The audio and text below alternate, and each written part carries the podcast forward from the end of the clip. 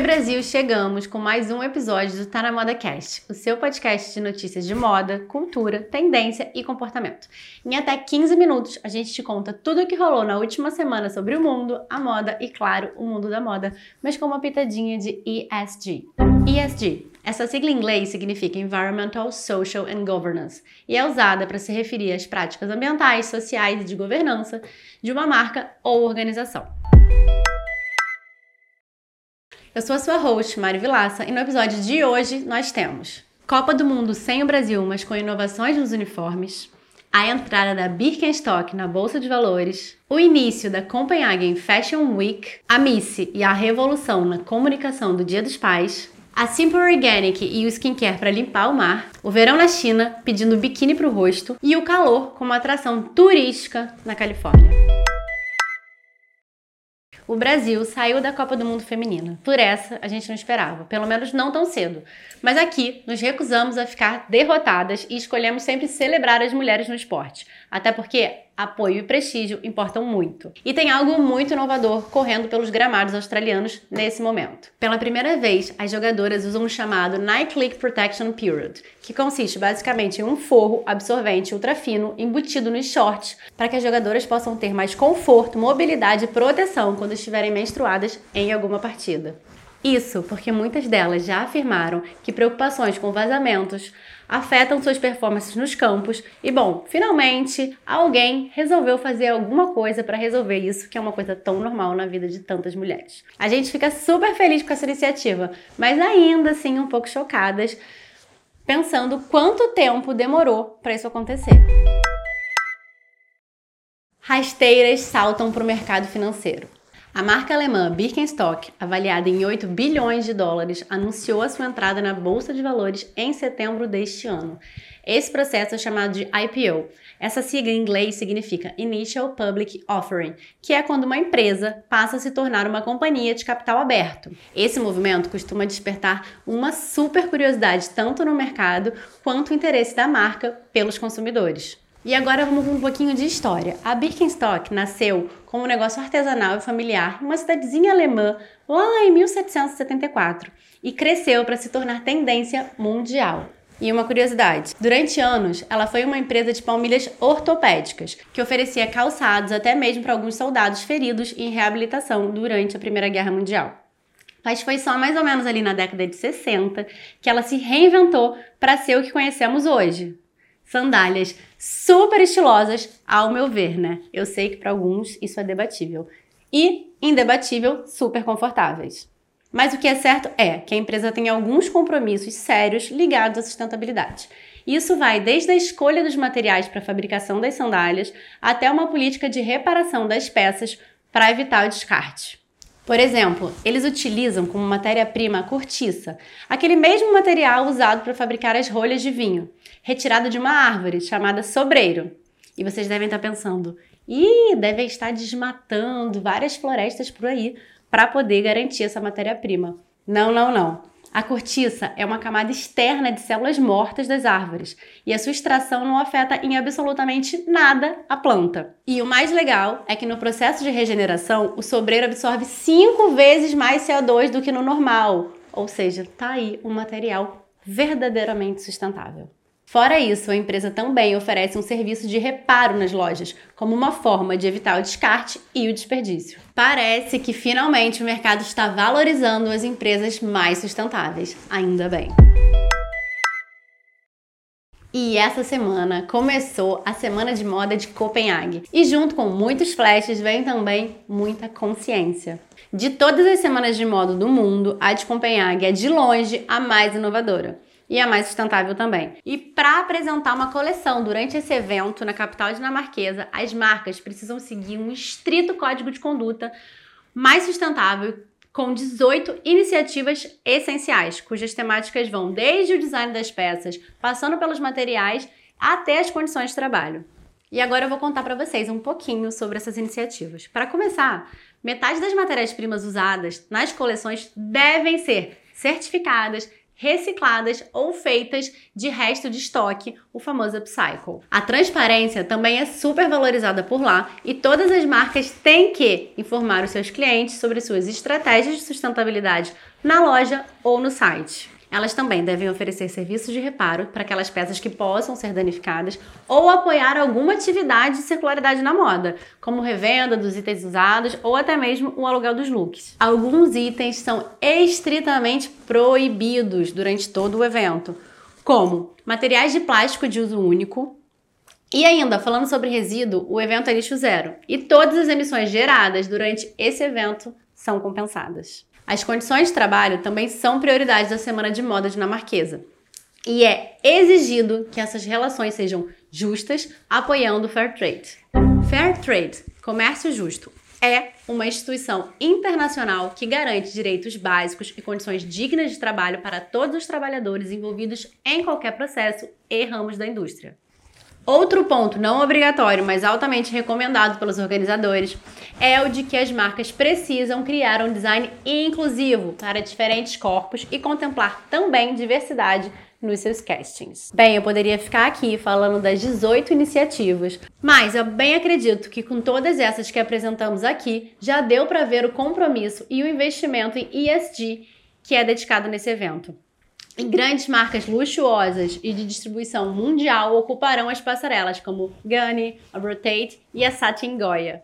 Estamos super animados e semana que vem a gente vai falar um pouquinho do que mais aconteceu por lá.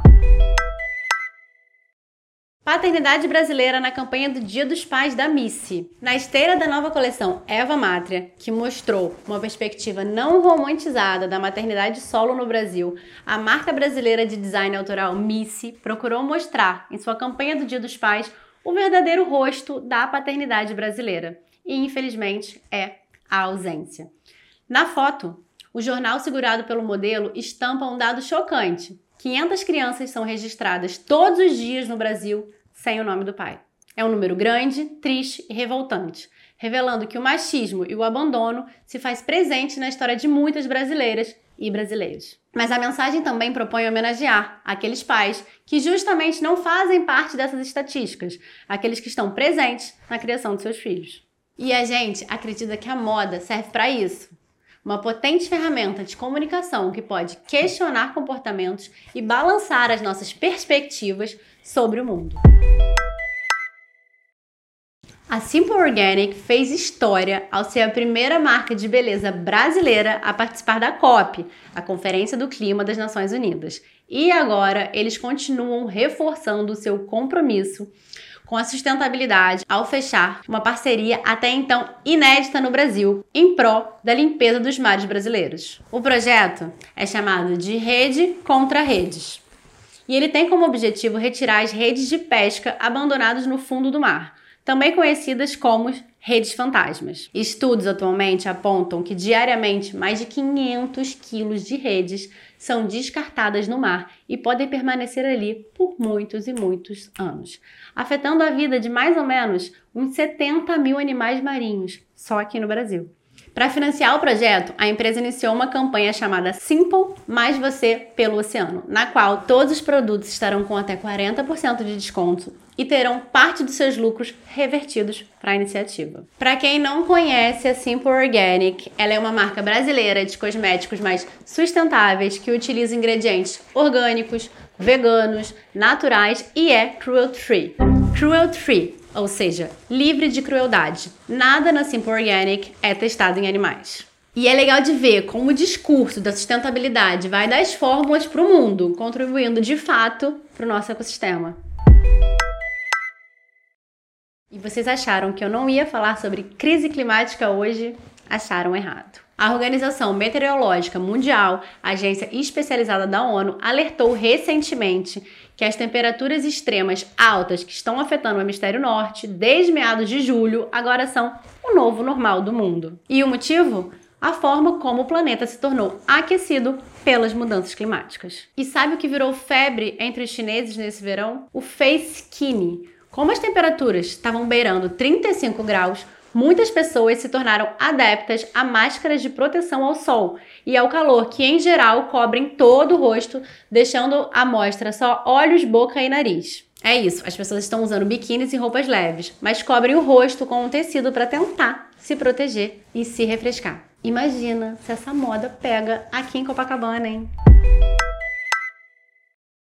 Ainda seguindo nessa onda de calor, o calor virou atração turística na Califórnia. Inacreditável, né? Pois é, acho que muita gente já viu circulando por aí nas redes sociais fotos de turistas ao lado de termômetros batendo 56 graus Celsius.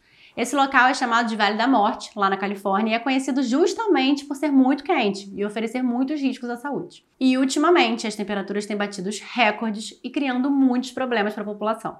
Enquanto a galera estava lá posando para a câmera, mais de mil casas precisaram ser evacuadas por conta do risco de incêndios florestais na área. Enquanto isso, do outro lado do país, a região leste sofreu com enchentes, tempestades, deixando as pessoas mortas e desabrigadas. Esse tipo de comportamento é tipo como se os dinossauros estivessem tirando foto ao lado do meteoro, não é mesmo? E para finalizar, vamos trazer no final de todo o episódio uma dica que tá na moda. Quer conhecer o Titanic? Calma, eu não vou definitivamente te convidar para um passeio de submarino. Eu vim aqui para te contar que tem uma reprodução fiel do interior do navio que protagonizou o mais famoso naufrágio da história e está em exposição no Palácio de Versailles, pertinho de Paris, na França. Lá você pode conferir relíquias e artefatos autênticos recuperados do navio, como joias, roupas, louças e até um telégrafo. A exposição já está em cartaz desde o dia 18 de julho e fica até 10 de setembro. Quem tiver a oportunidade, eu imagino que deve ser incrível. Mas, por aqui, as nossas exposições também não ficam para trás. Mais pertinho da gente, na Pinacoteca de São Paulo, está em cartaz desde o início da semana passada a exposição de Marta Minurim, ao vivo, em homenagem à diva pop argentina. Essa é a primeira mostra panorâmica no Brasil de uma das artistas latino-americanas mais relevantes da sua geração. Além das instalações imersivas, do mundo lúdico e multicolorido da artista, a exposição também mostra o lado político de Marta, que foi uma crítica ferrenha à ditadura militar da Argentina, expondo seu posicionamento em diversos trabalhos que podem ser conferidos na Pinacoteca. Imperdível, não é mesmo? E para você que chegou até aqui, eu quero muito agradecer por ouvir o Tá na Moda, que é o primeiro podcast que une notícias, moda, cultura, tendências e sustentabilidade do Brasil. Lembrando que a gente está sim numa plataforma de áudio, mas se você quiser dá para clicar aqui para ver o vídeo. E se você gostou do nosso conteúdo, avalie o podcast aqui na sua plataforma e também aproveita para seguir o nosso Instagram, que é tá na modacast. Um beijo e até semana que vem.